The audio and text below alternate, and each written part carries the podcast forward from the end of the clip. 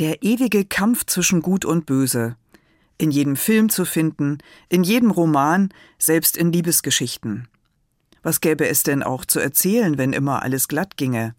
Wenn da nicht die böse Nebenbuhlerin wäre oder der Bösewicht, der rücksichtslos seine eigenen Ziele verfolgt. Was in Filmen und Büchern so spannend und belebend wirkt, im echten Leben ist es mühsam mit dem Bösen. Schon Jesus selbst formuliert im Vater unser die Bitte an Gott, erlöse uns von dem Bösen. Dabei kennen wir das Böse ja in vielen Formen. Krankheiten, Katastrophen, Unfälle, Verbrechen, Unrechtserfahrungen, es lässt sich gar nicht alles aufzählen. Früher hat man das Gute und das Böse oft ganz plastisch verstanden, als Gott und Teufel im Widerstreit miteinander.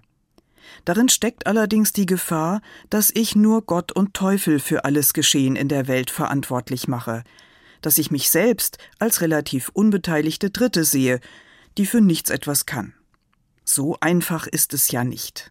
Meine eigenen Entscheidungen, mein eigenes Verhalten, das trägt doch mit dazu bei, ob meine Umwelt, meine Mitmenschen Gutes oder Böses erfahren. Da bin ich durchaus mit in der Verantwortung. Alles Böse aus der Welt schaffen, das kann ich sicherlich nicht. Aber das verlangt Jesus ja auch gar nicht. Ich kann nur nach besten Kräften versuchen, das Gute in der Welt zu stärken, da zu sein, wo ich gebraucht werde, oder auch manches eben nicht zu tun, weil es vielleicht böse Folgen hat für mich oder andere. Darüber hinaus vertraue ich auf Gott. Und ich bitte ihn wie Jesus, erlöse uns von dem Bösen.